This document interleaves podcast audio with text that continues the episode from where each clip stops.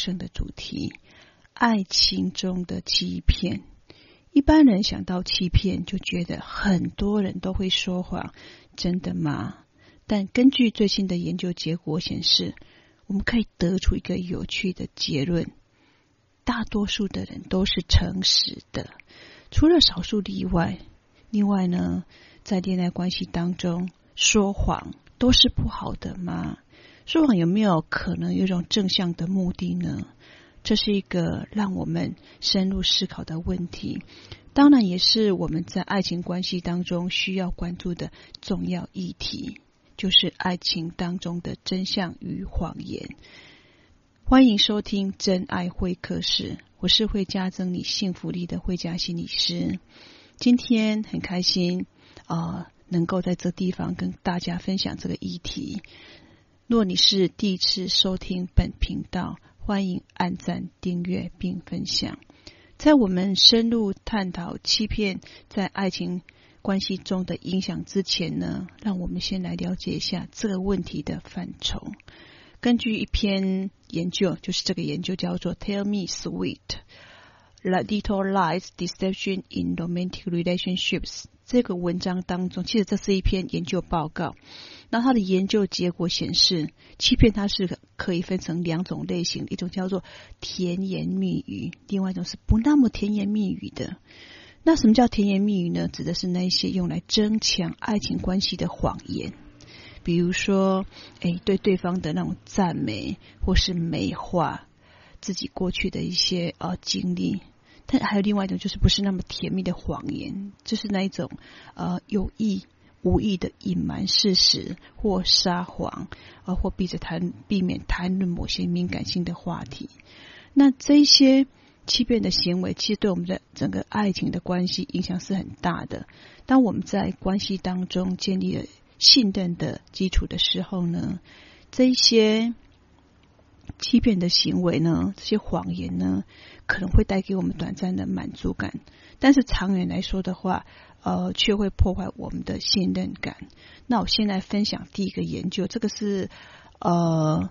那个 Lavin 跟那个墨西哥州罗斯车大学的 Kim，还有呃威斯康星大学罗拉克罗罗拉克罗斯分校的 Tony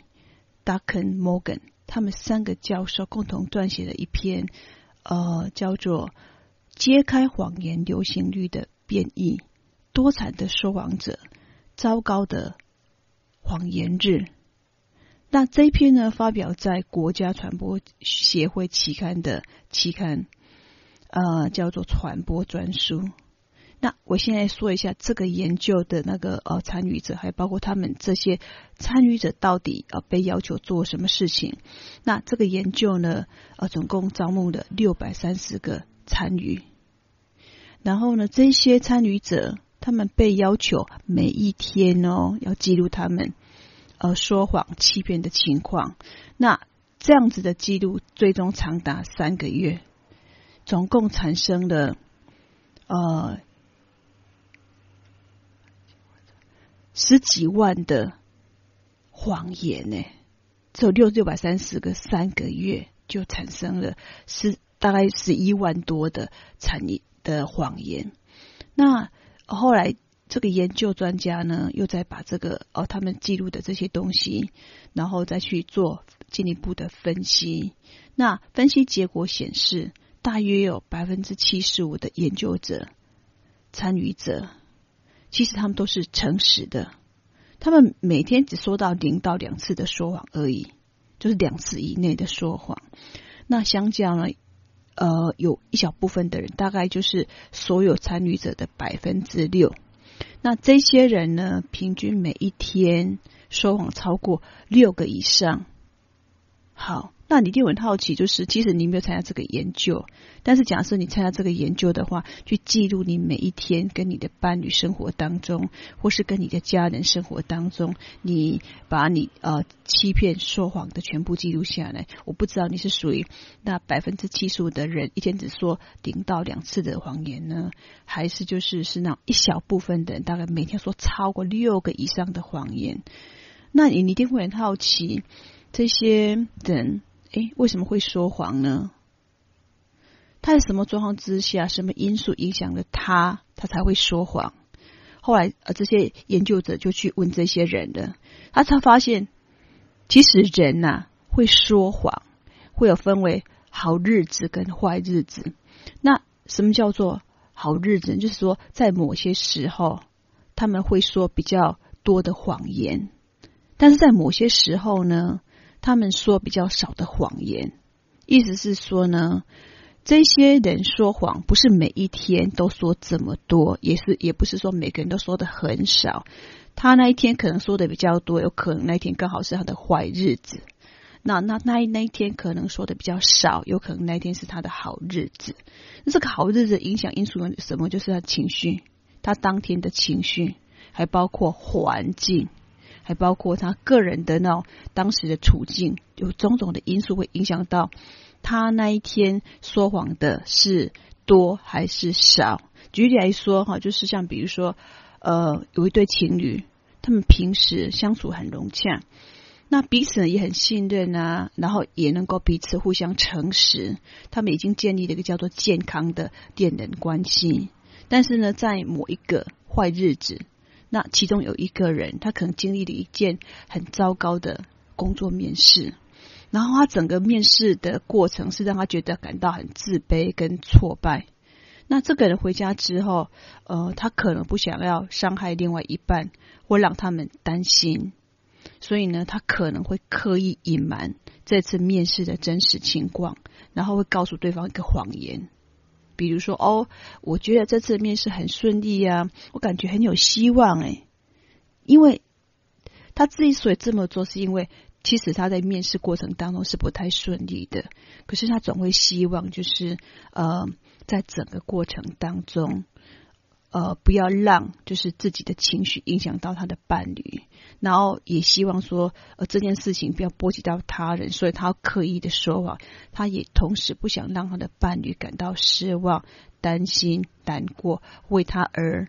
担心、焦虑，所以其实他是有刻意性的去。说谎，那说谎的目的是要呃，不要把坏情绪影响到他的家人、他的伴侣，然后不想要让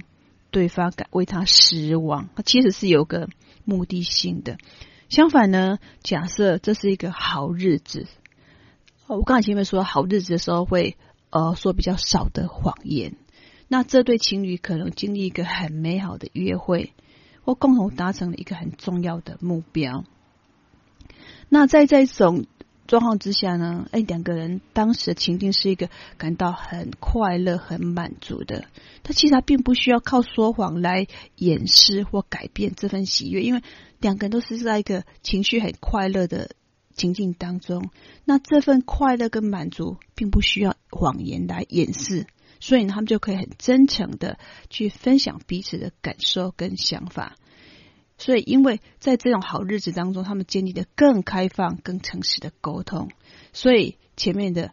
呃，告诉各位说，一个人说不说谎，其实跟当时他的情绪、环境跟他个人处境有关。就像前面说的，有时候呃，你的伴侣说谎，其实并不是恶意的，他只是不希望让这种不好的情绪影响到别人，甚至有可能会让你失望。如果都是你能在这个角度去思考的，你就觉得，哎，其实，哎，也不是每一个人都，呃，说谎是很糟糕的，因为有时候你基于就是在整个家庭系统当中，在一个。呃，伴侣关系当中，或是你可能你现在状况虽然不好，然后呢，你的伴侣他可能也正处在就是一个呃不太 OK 状况。那假设你又把你的很负向的东西告诉他的话，那可能就是雪上加霜。所以呢，你为了让就是彼此的关系能够不要呃当到谷底，然后也不会影响到他，所以你会刻意性的就是说谎。那从上面的例子就可以显示说，诶，说谎行为的变化性取决于个人的情绪状态，还有相对的日子。在坏日坏日子当中呢，人们可能会比较倾向于说谎。那说谎的目的是保护自己和他人的情绪，而在好日子当中呢，他们就可以更能够比较真诚的去表达感受跟想法。那这种情况也凸显的就是建立一个信任跟开放沟通关系的重要性。因为唯有你们这样子的话，双方的关系才能够是一个健康的关系。好，我们前面说到百分之七十五的人其实一天只说到零到两个谎言嘛，那真正最严重是百分之六，就就是有一整天就说超的超过六个以上的谎言。但是其实真的是没有像像像各位想的，就是说哦，很多人都会说谎，没有那么严重。所以研究者后来下了一个结论说，哎，其实啊，日常沟通确实比你想的还要重要，还要安全。但是不可讳言的是，世界上还是有少数呃多产的说谎者。他这边定义的少数的。多产的说谎者是指每一天至少会说十五个以上的谎言。那后来他把这一群人大概算了一下他的百分比，这群人大概占了百分之一，所以你就可以知道是一百个人里面就一个人他会说十五个以上的谎言。那你看完这个。上述的研究结果有没有觉得，其实好像也没有那么多人会说谎？毕竟大多数的人都是诚实的。那即使有些人会说谎呢，好像就是其实是基于就是一个保护的角度，然后不要伤害对方，然后能够让对方在心目中留下好印象。它是属于比较善意的谎言。真正比较那一种就是比较变态性的说谎，只有一百个人只有占。一个而已，所以也没那么严重。所以你会不会觉得，其实我们能够彼此互相信任，不要站着一个怀疑、猜疑的态度，那这样双方的沟通才会更顺畅。好，我再稍微整理一下这一个，就是研究，就是告诉各位说，呃，一百个人里面，真正严重的就只有那一个百分之一，然后他每天会超过十五个谎言。然后就是大多数的，大概就是百分之七，属于在的百分之四呃四分之三的人呢，基基本上都是诚实的，他们的说谎次数到零到两次。然后在另外一群人，大概就百分之六的人，他们是每一天说谎超过六个。然后你说谎的呃什么的原因哦，可能就是跟你的心情。环境还有个人处境有关，所以在研究者当中，把分为好日子跟坏日子。当好日子的时候呢，因为你的情绪是好的，然后发生的事情是好的，所以根本不需要透过说谎去把就是呃好的情绪盖掩盖掉。反而呢，在坏日子的时候呢，因为你考量到你这个坏情绪会影响到他人，让别人对你失望，会为你感到担心，或是一些嗯不呃就是过多的焦虑，所以呢，你会刻意性的会有一些善意的谎言。所以呢，总体来说的话，其实说谎这件事情，并没有像想象中那么样的严重。大家都是诚实的，那有时候别人的谎言并不是恶意的，而是一种善意的。若是你能够这样想通呢，你就会觉得，哎，其实有时候呢，能能够容忍你的伴侣或是家人有小小，因为他出于善意的谎言，然后让家庭关系不会变得很糟糕。那我觉得其实也。也应该就是说，可以在容许的范围内。那这份研究，呃，虽然是在呃美国所做的研究，但是其实对照在我们华人的社会环境里面，我觉得其实呃它的可信度也蛮高的。然后呢，我们其实。从这个研究就带给我们提醒我们，我们呢应该学会要相信别人，而不是一开始带着一种猜忌怀疑的态度。因为当你能会用这种角度去看别人的时候呢，别人会感受到，所以下次就没办法诚实以对呢。所以呢，我们要学着去呃善待别人，然后对别人相信。但是呢，当时别人为了一个善意而出于有一个。谎言的话，我觉得我们应该就站在就是呃原谅，而不是就是刻意去把那个整个谎言把它揭开。因为有时候那些谎言其实是为了让家庭关系、让双方的关系能够呃比较好一点的维系下去。若是站在这个角度的话，你就会觉得其实善意的谎言有时候是为了保护双方彼此。那我这一部分的研究就先做到这边，那下一部分的研究会更精彩。那希望能够再锁定本频道。那等说再等一下再回来哦。欢迎又回到真爱会客室。今天我们的主题是谈到有关于恋爱关系当中的欺骗、说谎的议题。若你是第一次收听本频道，欢迎按赞、订阅并分享。那真爱会客室的频道呢，长期锁定在为呃适婚的男女或是已经结婚成家立业的呃夫妻们，提供一些优质的有关于夫妻相处或是家庭经营的一些正确的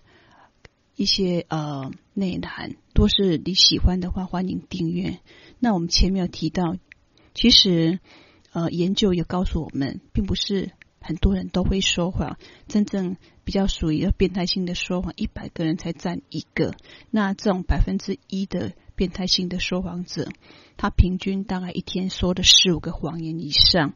然后就是大部分就属于就是那样百分之七十五，大概占了四分之三的人呢，大概顶多一天说顶到。两个谎言，然后有一群百分之六的，他是说，呃，每天大概说到六个以上的谎言，所以其实呃会说谎，然后他有提到。说谎其实有时候是哎，好日子跟坏日子，并不是每一天都说很多谎言，而是你说谎的时候会根根据到你当时的情境，还有情绪，还有所处的环境，影响到你呃会说的多或是说的少。所以呢，说谎这件事情并不是习惯性每天都说很多，也不是每天都说很少，它跟情境有关。好，那我们前面有提到，就是有些人会说谎，然后说谎有时候是出于就是一个善的目的，所以在第二部分呢，我们要谈一谈的，呃，到底在恋爱关系当中说谎的动机。好，恋爱当中的真诚跟信任是呃建立美好感情的基础，但是呢，我们在感情的路路路上不免会面临到各种诱惑和困境。说谎有时候好像是一种出路。那作为一个心理师呢，我也有机会呃，可以跟不同的案例会谈，所以我看过无数的情侣之间的互动模式。那有时候因为就是工作关系，也会看到家长之间那种夫妻之间的互动的方式。那我必须要说的是，说谎看似可以解决战。呃，暂时的问题，但是长远来看的话，有时候善意的谎言算就是可以是为了关系，但是要是能够更开诚布公的把感受说出来的话，其实是更好的。那接下来这一部分呢，我呃将为大家来分析恋爱当中常见的几种说谎的动机。好，那这这个部分的话会有四个动机的说明。那为什么要说谎呢？动机一。就是为了维持关系。今晚在当中，呃，在恋爱关系当中说谎呢，会互信的基础会变得薄弱。但是有时候呢，使用一点小谎言，有时候会比完全诚实更好。如果说你一直说实话呢，然后没有考虑到对方的感受，那有时候对方会觉得很受伤，或让彼此的关系变得很尴尬。可能就是呃，因为太诚实了，所以会引起争吵。所以其实有心理学家认为啊，完全诚实可能让人难以相处。你会发现，周遭要是很诚实的人呢，好像反而就是你会觉得他的话很真，然后他确实也一针见血说到了就是人的心坎里。但是有时候听了觉得哦，要是你能把这个话稍微包装一下，会不会比较好呢？因为有时候。说真话，说出实话，是会让对方感到很伤心或生气的。然后，另外有一位学者指出说，在亲密关系当中，有时候啊，说一点小谎，小谎话，那呃，比如说让对方开呃高兴的话，但其实不是百分之百真实啊。那可是这样子却可以让你们的关系不会变得很糟糕。有时候啊，这样反而比说真话还要来能够维持感情，所以总体来说呢，恋人之间虽然重视信任，但是有时候呢，使用适度的小谎话，就是身边的小谎话，就是善意的谎言。如果能够保护对方的感受，其实也算是一种正向的互动方式。换句话说呢，有时候说谎是为了维持关系，顾及对方的自尊，然后这是一种被视为一种正向的互动方式，不是不好的，而是好的。所以善意的谎言是好的，不是不好的。好，动机二是什么呢？好，动机二就是我们之所以说谎，是为了保护自尊跟面子的需要。这边的面子就是我们中国人所谓的面子。我们在和别人交往的时候呢，会展现出个人的自我形象。那心理学家发现哦，每个人都有两种，有两种基本面子的需要：正面的面子跟负面的面子。什么叫正面的面子呢？就是我们希望啊，就是被我们喜被被我们好喜欢的人能够啊，感觉重要的人喜欢，被重要的人喜欢和尊重。那负面的面子就是不希望，就是希望不要被那别人限制啊、强迫啊。如果某个场景下，我们想要表达我们自己的形象啊，对不对？我们我们就会会希望就是有正面感觉、正面面子的感觉，而不希望说，哎，有那种负面面子，让我们感觉到面子受损的感觉。那前面有提到，恋人之间可能会说谎。有时候呢，是基于维护对方还有自己的正面的面子。比如说，你夸奖对方的新发型，那虽然你可能不是不是那么喜欢，可是要是你说真话呢，有可能就是别人会把，就是说，因为你说真话的，然后他会觉得你没有顾到他的自尊，他会觉得很伤心，他的面子就受损了。那另外一种情形就是。呃，假装生病了，你你会用假装生病来躲掉不想要去的的活动，这样子也可以免于就是有负面面子的压力。所以从那个我们华人的面子的理论来说的话，可以帮助我们明白，恋人之间说谎有时是为了维持彼此之间在对方心目中的形象，不要让自己的自尊受到伤害。所以面子。有正面面子跟负面面子，那我们说谎呢，就是呃避免就是在对方的心目当中留下不好的形象，所以我们有时候就会说小小的谎言。好，那第二个叫做保护自尊跟面子需要，动机三是什么呢？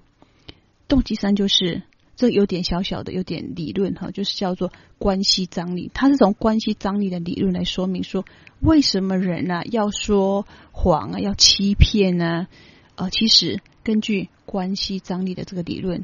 他觉得说恋人之间可能出现说谎，其实是由于他们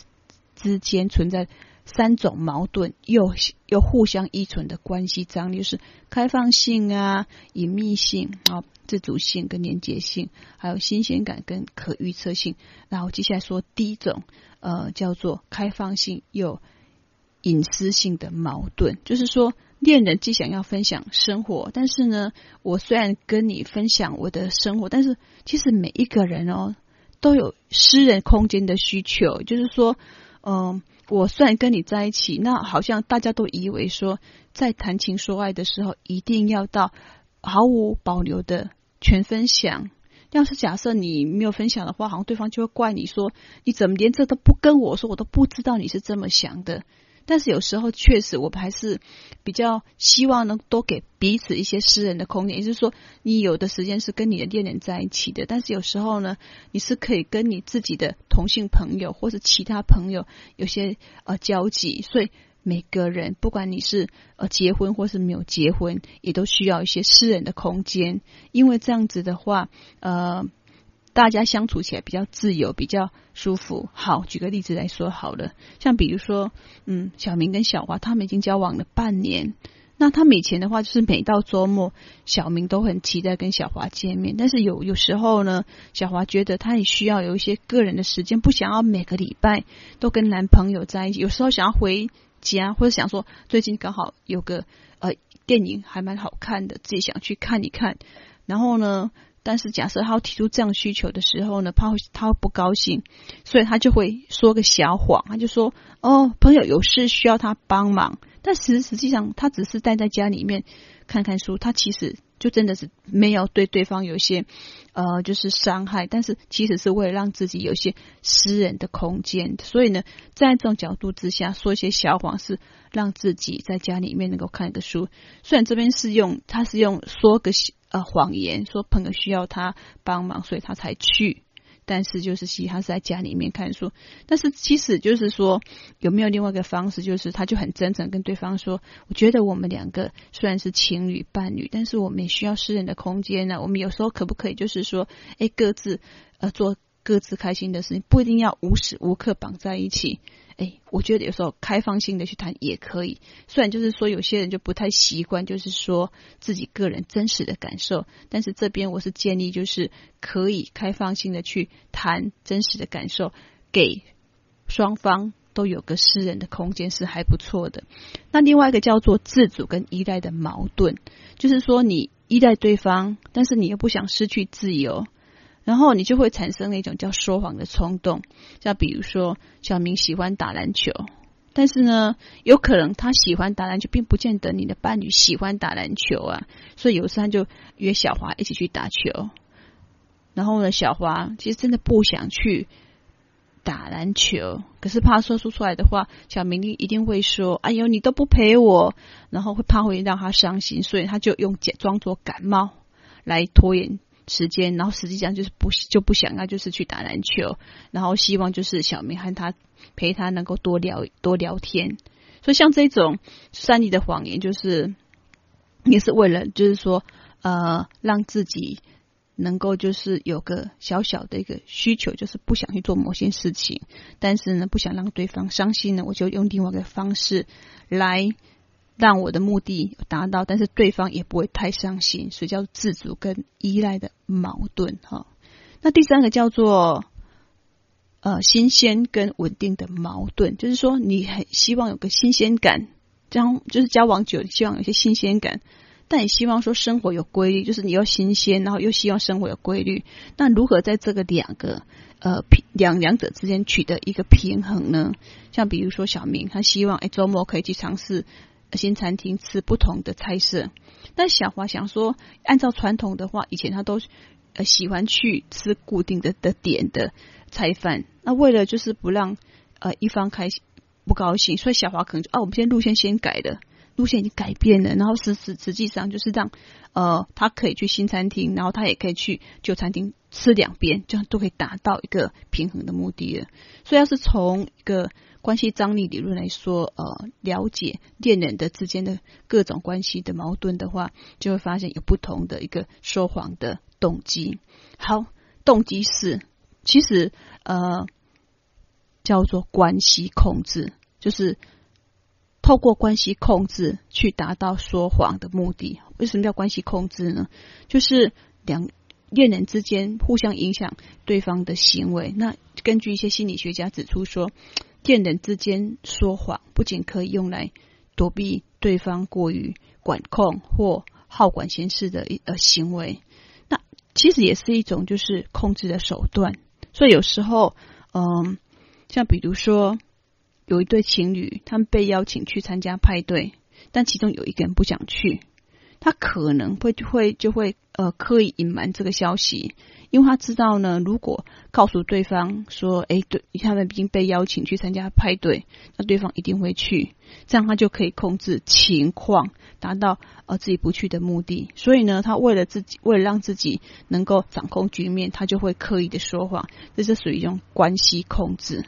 所以呢，他用这种方式呢，可以达到控制对方，不会要求他要去参加一个他不喜欢的一个活动。”然后呢，也不会就是双方有冲突，所以这是属于呃关系控制。好，我大概再讲一下哈，就是说呃情侣之间、伴侣之间或是家人之间，呃都会有一些呃说谎的动机。那说谎的并不见得都不好。那说谎大概出于四个动机，第一个叫做维持关系，为了让彼此关系能够更顺畅，然后就是有时候是善意的谎言。第二个是。为了保护自尊跟面子的需要，第三个就叫做关系张力，就是说，呃，你们彼此之间有些那个矛盾，然后呢，为为了让这个矛盾跟这个就是紧张能够达到一个平衡，所以有适度的说谎。然后另外第四个叫做为了关系控制而去说谎，这都可能就是一个关系控制达到目的的一个手段。所以呢，说谎有这么这么多动机，然后情境也不一样。所以有时候你能够多了解的话，你就不会被。呃，说谎这件事情卡住的，那我们这一部分就先说到此。那我们下部分会再说，呃，到底要来觉察辨识什么叫做说谎呢？欢迎又回到真爱会客室。我们今天谈的主题是有关于恋爱关系当中的说谎和欺骗的议题。那在第一个部分，我们谈到，呃，我们透过一个研究来告诉各位，其实，呃，人跟人之间说谎的那。也没那么严重，真正最严重的百分之一叫病态的说谎者，呃，一天大概说超过十五个以上的谎言，但是常高达百分之七十五的人，其实一天也顶多说零到两个谎言。在第二个部分呢，我有提到，呃，其实呃，谎言并不见得每个都是不好的，有时候他因为动机不同而说而说谎，然后呢，其实说谎呢还会。而受到你的情境，还包括情绪的一些影响，并不是说这么单纯说一个人习惯性的说很多谎话，或一个人完全不说谎。在这边要要提醒各位的是，说谎并不见得是一件很糟糕的事情。有时候，呃，善意的谎言是维为了维系双方之间的关系，然后不要激怒对方，让自己跟对方的关系能够处在一个平衡，然后就是呃不会让。双方处于一个困境，所以有时候是这样子的。好，但我在前面有提到，虽然说小谎言是 OK 的，但是其实我更期待的是你能够，呃，就是用比较委婉的方式跟对方沟通。然后我在这个第三部分呢，我要跟各位来谈谈，就是到底我们要如何判断某人是否在说谎？哈，好像比如说。呃，在这个时代里面，好像我们三不五时就会看到一些诈骗的一些消息或是新闻，所以好像就是你会发现，就是整个社会就是充满了嗯很多说法、说谎或是欺骗的一些氛围、哦。那包括你对你的伴侣，或是说周遭的人，也会觉得好像就是要小心，然后应对，不要就是随便相信别人。但是其实，在第一个研究有跟各位说，也没真的那么可怕这样子。因为假设要是说你用一个就是常常怀疑他人的态度的角度去看别人的话，我觉得你也会就是被影响到，然后别人会觉得你好像不信任他，所以回报给你的也并不见得是一个很正向的一个观感。那但是呢，我还是要教各位，我从心理学角度告个告诉各位，呃，一些说谎的一些肢体语言。好。那我如何看出来就是他是在说谎呢？好啊，我们先从肢体语言来说好了。通常那个说谎的人会比较容易紧张，然后在说谎的或讨论的时候呢，他会尽可能就是呃，会有一些那个肢体的运运作，像比如说他的手指头是比较抽蓄的，他手他的那个四个指头是很紧张的。所以你就发现，就是每次在看那影片的时候，然后呢，就是他在说谎的时候，你就发现那个导播就特别就是啊、就是特写他的手指头，所以他手指就是平常都是比较放松的，但是当他在说谎的时候，你就发现他的手指好像就会有些抽搐，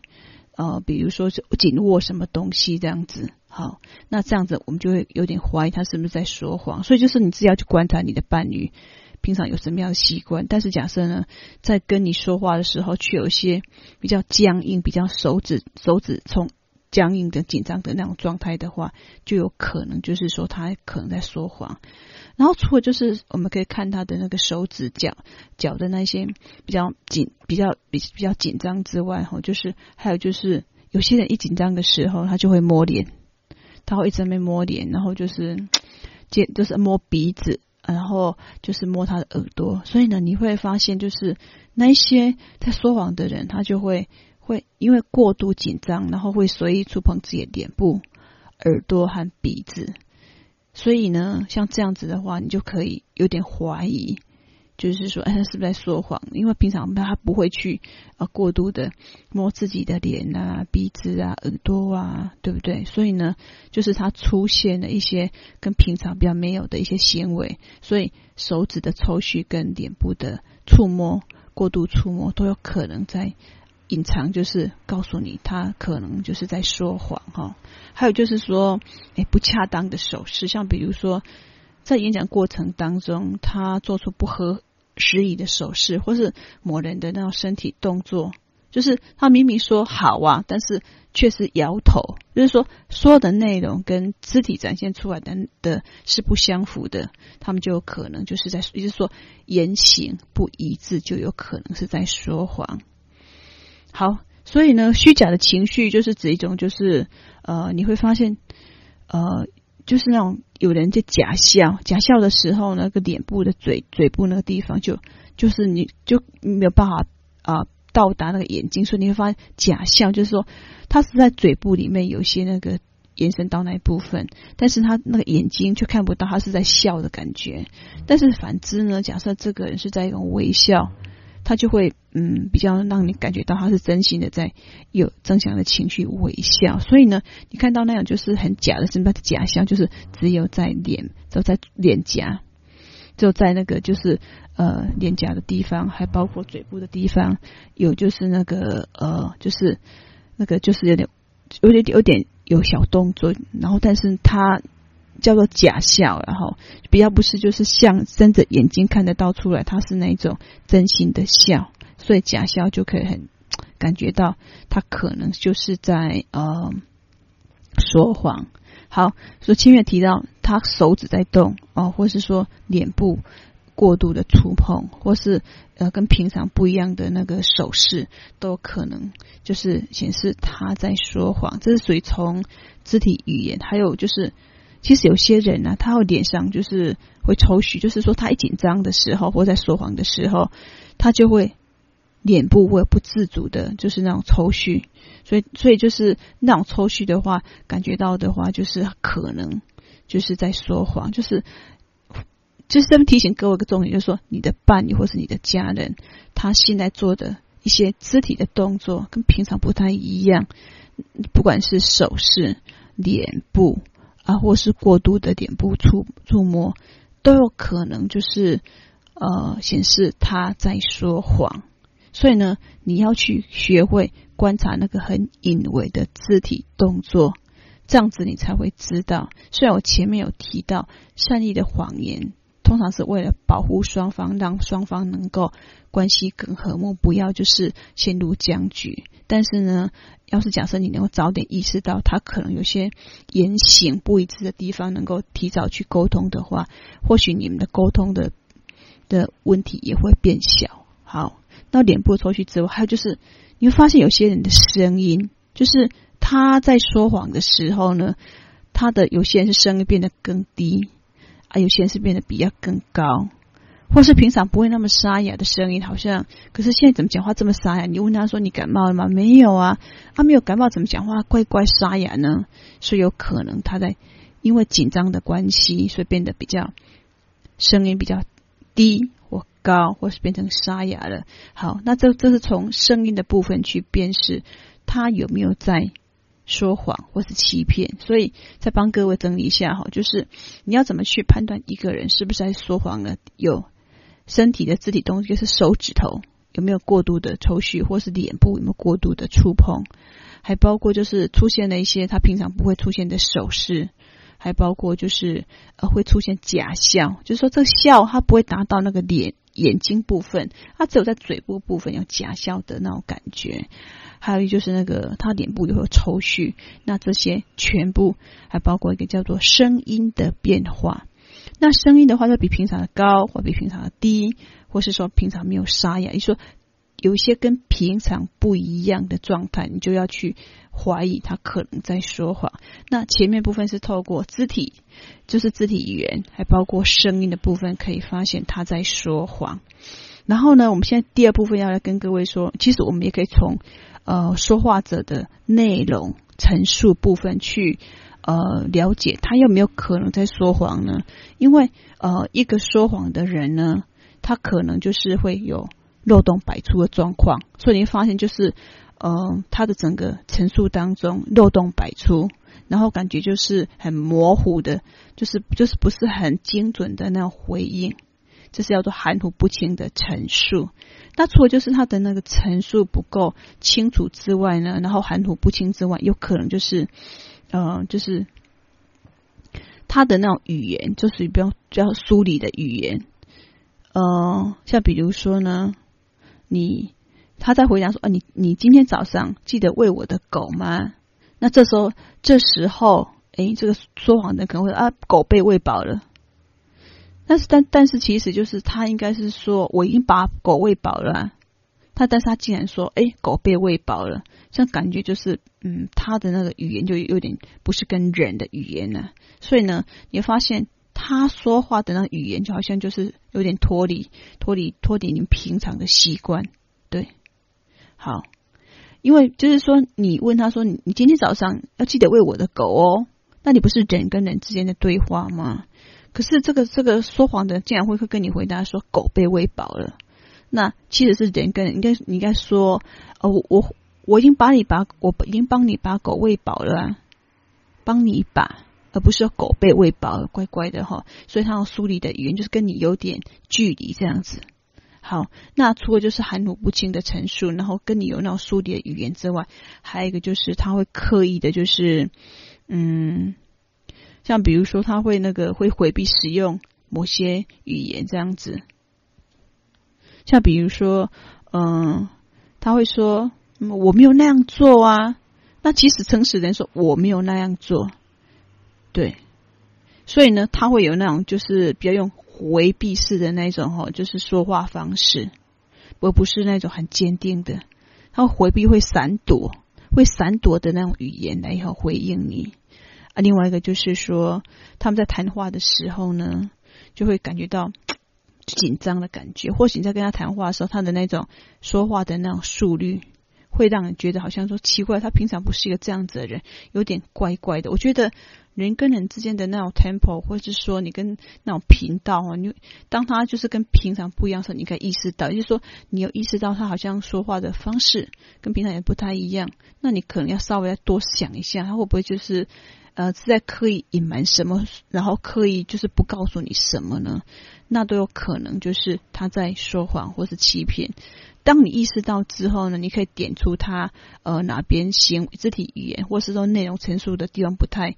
呃，就是跟平常一样，那这样子才有办法进入到一个对谈的空间。所以呢，你要善于观察肢体语言，还有声调的变化，还有就是内容的那一种，就是跟平常不一样的地方。还有就是，呃，你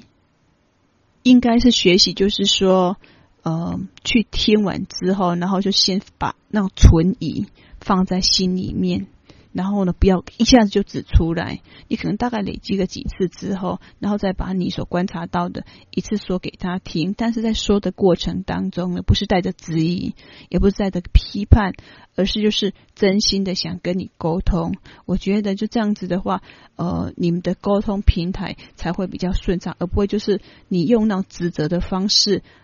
说他的时候，他就觉得感觉到被侵犯。那当他感觉到被侵犯，人的防卫意识就会来了。当他的防卫意识一旦启动之后呢，他就会矢口否认到底。但是假设你不是那用指责式的方式指责的话呢，他就有可能会比较愿意说，因为他觉得没有被侵犯。那因为人当他。遭受攻击的时候呢，我们的防卫意识一起来的时候呢，我们就明明就知道自己做的不对，可是一定矢口否认到底，他不会这么相信，这么快就呃接受了你的，就是说那个质疑、指责，对，所以呢，要去发现对方伴侣身上的一些不一致的肢体语言啊，或是平常不一样的声调，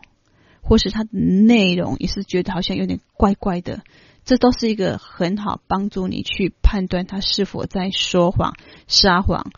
然后呢，你一抓到之后，不要觉得好像就是用指责的方式去指责他，而是带着一种就是我很好奇，然后有点小小怀疑，但是呢，我希望你能够真心跟我说的，而不是呃，就是我没有要要就是故意。找茬的那种态度，我觉得就是当你的伴侣能够就是感受到你是真心的想跟他讨论，就是呃你所碰到的问题的时候呢，我会觉得他会比较愿意敞开心胸跟你谈他到底怎么了。唯有这样子的话，你们的。沟通才会越来越好，所以这一部分呢，我提教导到各位，呃，十几种就是可以判断伴侣是否在说谎，然后是不是在欺骗你，你可以就是把它当做一个呃，就是观察的指标。但是沟通的时候，务必就是要能够真心的去沟通，而不是用指责的方式。那我们今天的内容就到此结束，欢迎下次能锁定